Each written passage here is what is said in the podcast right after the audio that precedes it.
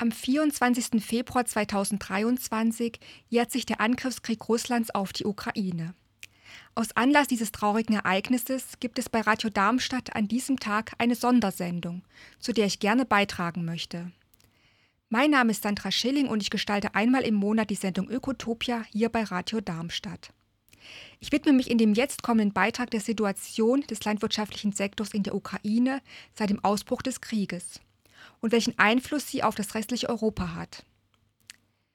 Der Krieg in der Ukraine ist für die dortige Bevölkerung eine massive physische und psychische Belastung. Menschen haben Angehörige verloren. Ehemänner, Brüder, Söhne, aber auch viele Frauen sind in der Armee und verteidigen ihr Land unter Lebensgefahr. Viele sind geflüchtet, vor allem innerhalb der Ukraine sowie in andere europäische Staaten. Diejenigen, die geblieben sind oder bleiben mussten, leben unter teils widrigsten Bedingungen und unter ständiger Angst vor neuen Angriffen, vor allem in den umkämpften Gebieten. Ein normaler Alltag ist oft nicht möglich. Sichtbarer Ausdruck des Krieges sind zerstörte Häuser, Infrastrukturen, Industrieanlagen. Produktion und Handel kann nicht wie gewohnt stattfinden, was der ukrainischen Wirtschaft zu schaffen macht. Ein Anteil daran hat die Tatsache, dass die Produktion landwirtschaftlicher Güter im vergangenen Jahr nur eingeschränkt oder gar nicht möglich war. Und das in einem Land, das zu den größten Agrarexporteuren, vor allem im Bereich Getreide, aber auch Ölsaaten, zählt. Im Wirtschaftsjahr 2019-2020 zählte die Ukraine gar zum zweitgrößten Getreideexporteur nach den USA. Als Produzent stand das Land im selben Zeitraum an neunter Stelle. Blicken wir auf 2022 zurück. Die Situation der landwirtschaftlichen Betriebe war je nach Region bereits wenige Wochen nach Beginn des Angriffskrieges katastrophal. Den Haltern von Milchkühlen fehlte es zunehmend an Futtermitteln. Fehlte Strom, um beispielsweise die Mil Melkanlagen zu bedienen, musste mit Notstromaggregaten gearbeitet werden, sofern dafür ausreichend Treibstoff vorhanden war. Wenn das nicht der Fall war, wurde versucht, die Tiere von Hand zu melken, was bei großen Betrieben eine enorme Herausforderung darstellt aber auch die Abnahme der Milch geriet ins Stocken. Es gibt zudem Berichte, wonach in der Nähe oder auch direkt Siloanlagen beschossen wurden, in denen Futtermittel lagerten. Ähnliches passierte auch mit Getreidelagern, die der menschlichen Ernährung dienten. Auch gab und gibt es nach wie vor oft nicht genug Mitarbeitende. Entweder wegen beschädigter Straßen, was die Mobilität einschränkt, weil die Menschen das Land in der Armee verteidigen, das Land verlassen haben oder weil es zu unsicher war und ist, durch bestimmte Gebiete zu fahren. Im Frühjahr eines Jahres steht die Aussaat vieler landwirtschaftlicher Erzeugnisse an. Für die Aussaat braucht es Saatgut, Dünger und Treibstoff für die Traktoren. Saatgut und Dünger waren im Frühjahr 2022, was ich gelesen habe, oftmals vorhanden. Pflanzenschutzmittel hingegen waren jedoch nicht oder nicht in ausreichender Menge verfügbar, da diese in den meisten Fällen importiert werden. Treibstoff wiederum wurde vorhin an die Armee geliefert und war und ist deshalb rar und teuer. Besonders umkämpft waren Gebiete im Süden und Osten der Ukraine und damit diejenigen Gebiete, wo ein großer Teil des Weizens angebaut wird. Ein Problem sind auch mögliche Minen und Blindgänger auf den Feldern, welche das Arbeiten dort lebensgefährlich macht bzw. machen würde. Die Westukraine ist nach wie vor am wenigsten vom Krieg betroffen. Dort wird etwa ein Drittel der landwirtschaftlichen Erzeugnisse angebaut. Im Frühjahr 2022 wurde die Prognose gewagt, dass die Ernten der Grundnahrungsmittel 2022 zur Versorgung der ukrainischen Bevölkerung reichen könnte. Tatsächlich konnten 67 Millionen Tonnen Getreide geerntet werden. Das entspricht einer Erntemenge von rund 60 Prozent gegenüber 2021, als 106 Millionen Tonnen geerntet worden waren. Aufgrund des anhaltenden Krieges geht der ukrainische Getreideverband UGA davon aus, dass es in diesem Jahr, also 2023, weniger sein werden. Es wird mit 50 Millionen Tonnen gerechnet. Abhängig ist das letztendlich aber auch davon, in welcher Richtung sich der Krieg entwickeln wird, welche Regionen betroffen sein werden. Abhängig auch von den Kriegsfolgen, der finanziellen Situation der Landwirte und Landwirtinnen, der Verfügbarkeit von Saatgut, Dünger und Treibstoff sowie von den Witterungsbedingungen. Es zeigt sich bereits jetzt, dass insbesondere Mais weniger angebaut werden wird, da er teurer und aufwendiger im Anbau ist. Und da Getreide generell unrentabler geworden ist, werden stattdessen mehr Ölsaaten angebaut werden. Da in der Erntesaison 2022-2023 doch wieder erwarten relativ viel Getreide geerntet werden konnte und damit mehr als zur Selbstversorgung benötigt wird, konnten trotz der schwierigen Lage 30 Millionen Tonnen Getreide und Ölsaaten exportiert werden. Möglich war dies vor allem durch die im Juli 2022 auf Vermittlung der UN und der Türkei ausgehandelten Abkommens mit Russland über einen Schutzkorridor im Schwarzen Meer für die Ausfuhren von Agrarprodukten. Das Abkommen mit Beginn im August war zunächst auf 120 Tage befristet worden. Mitte November wurde es noch einmal um vier Monate verlängert, nachdem es zwischenzeitlich kurzzeitig von Russland einseitig ausgesetzt wurde. Ab und zu wurde über die ausgeführten Mengen berichtet. So konnten beispielsweise bis zum 24. Oktober 2022 283 Schiffe mit insgesamt 8,6 Millionen Tonnen landwirtschaftlicher Produkte die drei für die Ausfuhr bestimmten Häfen, darunter Odessa, verlassen. Bis Ende Januar 2023 waren es laut UN-Angaben bereits 20 Millionen Tonnen. Vor dem Abkommen und auch noch währenddessen wurde versucht, die Agrarprodukte auf dem Landweg auszuführen. Doch das ist weitaus schwieriger und deutlich teurer, allein aufgrund fehlender Kapazitäten an Schienen und Zügen, die unterschiedliche Spurweite im Übergang der westukrainischen Grenze, hin zu den Nachbarländern und weil Züge selbst nicht so viel transportieren können und damit insgesamt wenig effizient sind. Auch die Ausfuhr per Lkw ist da nicht besser, nicht nur weil ein Lkw nur begrenzte Kapazitäten hat. Ein Problem stellt der Zeitbedarf dar. Ich habe gelesen, dass LKWs bis zu fünf und mehr Tagen an der ukrainischen Grenze für die Zollabfertigung warten mussten. Auf der EU-Seite wiederum stießen die Transportunternehmen auf unterbesetzte Grenzstationen und zeitraubende penible Kontrollen. Zwar konnten trotz der oft widrigen Bedingungen große Mengen an Agrarprodukten exportiert werden, jedoch habe ich in einem Online-Artikel auf agrarheute.com gelesen, dass vor allem die Landwirte das Nachsehen hatten und haben. Sie profitieren demnach in keiner Weise von den gestiegenen Weltmarktpreisen. Grund ist, dass die Logistikkosten massiv gestiegen sind. Allein die Hafenbetreiber forderten 40 Euro je Tonne ein, damit steigt der Preis von einer Tonne Mais von 2,20 Euro 220 Euro, so viel würde man bei Ankunft am Hafen bezahlen, auf 260 Euro, nachdem die Ware verladen wurde. Beim Landwirt selbst bleiben dann aber nur noch 170 Euro hängen, weil für den Transport aus der Zentralukraine zum Hafen bereits 50 Euro zu zahlen sind. Bei der Ausfuhr über Land per Lkw-Fracht sind die Verluste der Landwirte noch höher. Damit die Exportbedingungen insgesamt besser werden, versucht der ukrainische Präsident Volodymyr Zelensky im aktuell laufenden Monat Februar das Abkommen zum Export von Getreide über das Schwarze Meer auszuweiten, damit der Export auch über Häfen in der Region Mikolajew erfolgen kann. Ziel ist es außerdem, alle Hindernisse zu beseitigen, die den Schiffsverkehr einschränken, so Zelensky auf einer gemeinsamen Pressekonferenz mit der dänischen Ministerpräsidentin Mette Fredriksen. Beide hatten zuvor unter anderem den Seehafen der südukrainischen Stadt Mikolajew besucht. Der ukrainische Präsident dankte zudem Dänemark für den Beschluss, sich der Initiative Grain from Ukraine anzuschließen. Mit dieser Initiative soll insbesondere denjenigen Ländern geholfen werden, die am stärksten von den Auswirkungen der russischen Invasion auf die weltweite Nahrungsmittelversorgung betroffen sind.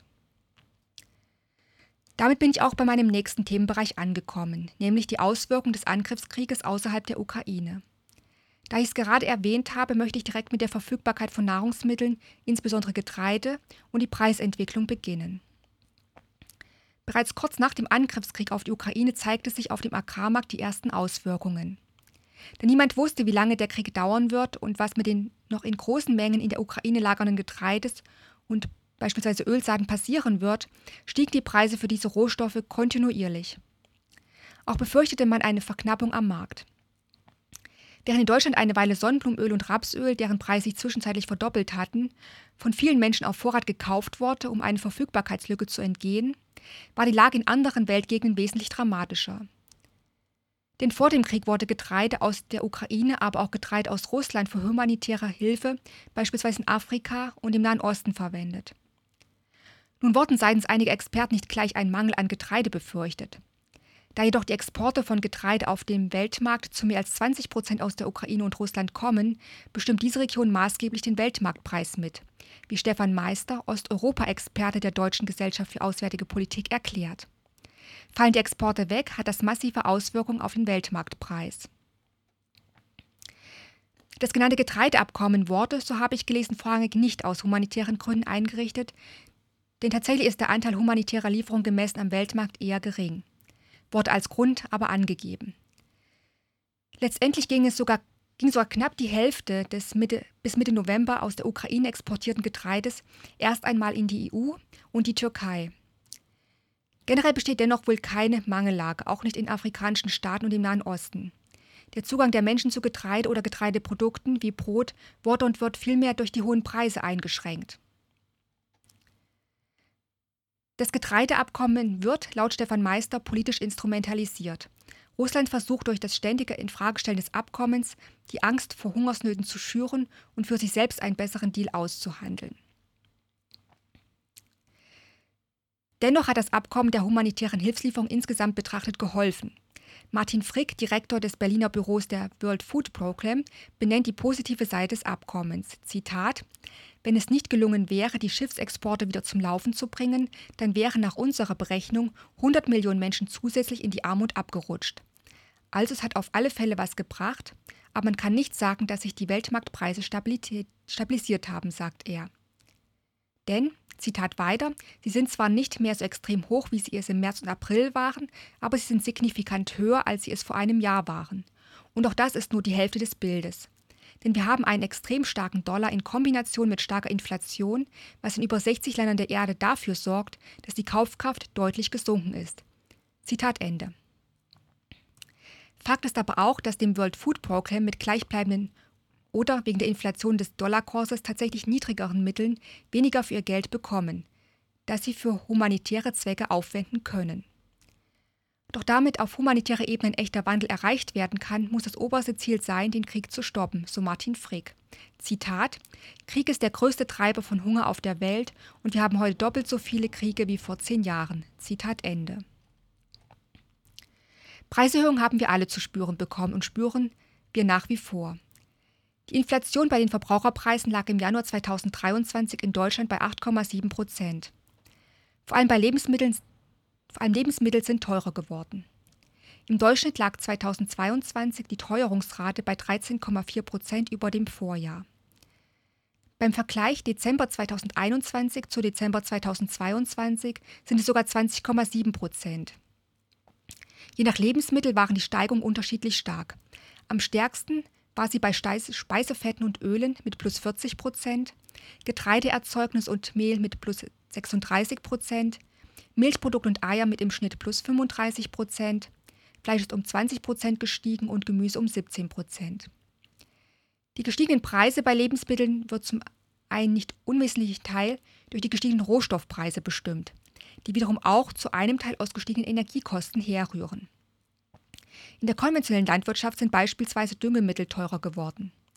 Deutschland bezog vor dem Krieg rund 30 Prozent der wichtigsten Düngemittel, vor allem Stickstoff, Phosphor und Kalium, aus Russland.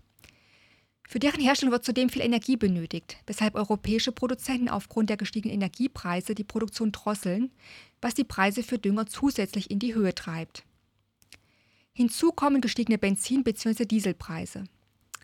Tierische Produkte sind unter anderem teurer geworden, weil Futtermittel deutlich teurer geworden sind. Während Deutschland beispielsweise bei Brotgetreide Selbstversorger ist, wird Soja, Mais und Raps importiert, teilweise auch aus der Ukraine und Russland.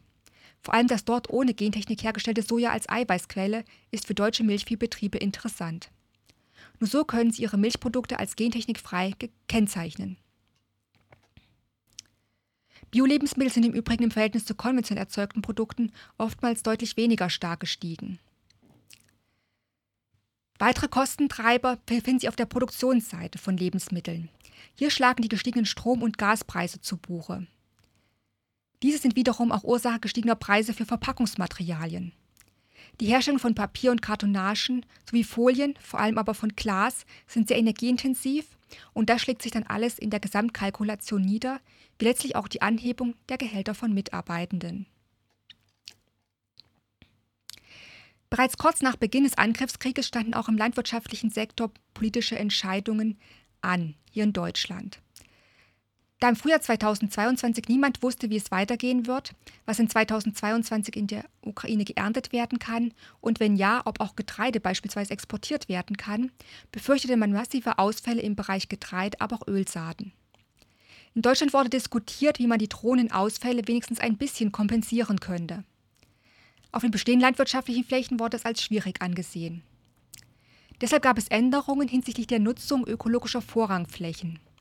2021 nahmen sie in Deutschland eine Fläche von 1,2 Millionen Hektar ein. Um die Futtermittelversorgung sicherzustellen, die sich aufgrund des Ukraine-Konfliktes abzeichnete, wurde die Regelung für die ökologischen Vorrangflächen geändert. Danach durften diese Flächen, welche als Brache dalagen oder wo Zwischenfrüchte als Teil des Fruchtwechsels angebaut wurden, ausnahmsweise zur Beweidung genutzt werden. Oder das dort Wachsende geerntet und verfüttert werden. Normalerweise muss das auf den Flächen wachsende untergepflügt werden, damit unter anderem damit die Bodenfruchtbarkeit verbessert werden kann. Unumstritten ist die Ausnahme nicht. Das macht Bundeslandwirtschaftsminister Cem Özdemir deutlich, als er sagt, Zitat, wir können es uns aber nicht leisten, dass wir jetzt andere Krisen ausblenden, die schon heute für Hungersnöte auf der Welt sorgen. Auch wenn manche das gerne ausblenden. Klimakatastrophe und Artensterben sind real existierende Probleme, die wir lösen müssen. Alles, was wir heute aufschieben, rächt sich morgen doppelt und dreifach. Nahrungssicherheit und Ressourcenschutz bedingen einander. Wem Nahrungssicherung wirklich ein Anliegen ist, der schützt die Ressourcen, die die Landwirtschaft braucht, um gut und ausreichend produzieren zu können. Nicht nur heute, sondern auch künftig. Sicherheit kann es vor dem Hintergrund der zahlreichen Krisen nur durch Veränderung zu geschlossenen Kreisläufen und nachhaltiger Produktion geben. Das eine Ziel gegen das andere auszuspielen bedeutet, eine Krise mit der nächsten bekämpfen zu wollen. Das ist weder klug noch effektiv. Zitat Ende. Für den ökologischen Landbau wurde übrigens ebenfalls eine Ausnahmegenehmigung erteilt. Eigentlich muss seit dem 01.01.2022 das Futter zu 100 Prozent aus ökologischem Landbau stammen, von ganz wenigen Ausnahmen abgesehen. Diese Regelung wurde für 2022 ausgesetzt, sodass weiterhin 5 Prozent der eingesetzten Futtermittel ohne Ausnahmen aus konventionellem Anbau stammen durften. Tatsächlich kamen im Vorjahr rund 22 Prozent der Importe von eiweißreichem Bio-Soja und 14 Prozent von eiweißreichen Bio-Sonnenblumenkernen aus der Ukraine so Zahlen des Agrarinformationsdienstes AMI. Betroffen von möglichen Engpässen sind vor allem Biogeflügelhalter und alle, die ihr Futtermittel ganz oder teilweise zukaufen müssen. Von Bioanbauverbänden wie Bioland oder Naturland, aber auch vom Bund ökologischer Lebensmittelwirtschaft wird diese Ausnahmeregelung dennoch kritisch gesehen. Falls das Futter knapp wird, wäre es besser, die Tierbestände sowohl in der konventionellen wie in der ökologischen Tierhaltung zu reduzieren und Landwirte für entgangenen Gewinne zu entschädigen. In der Diskussion sahen sie zudem eher Panikmache.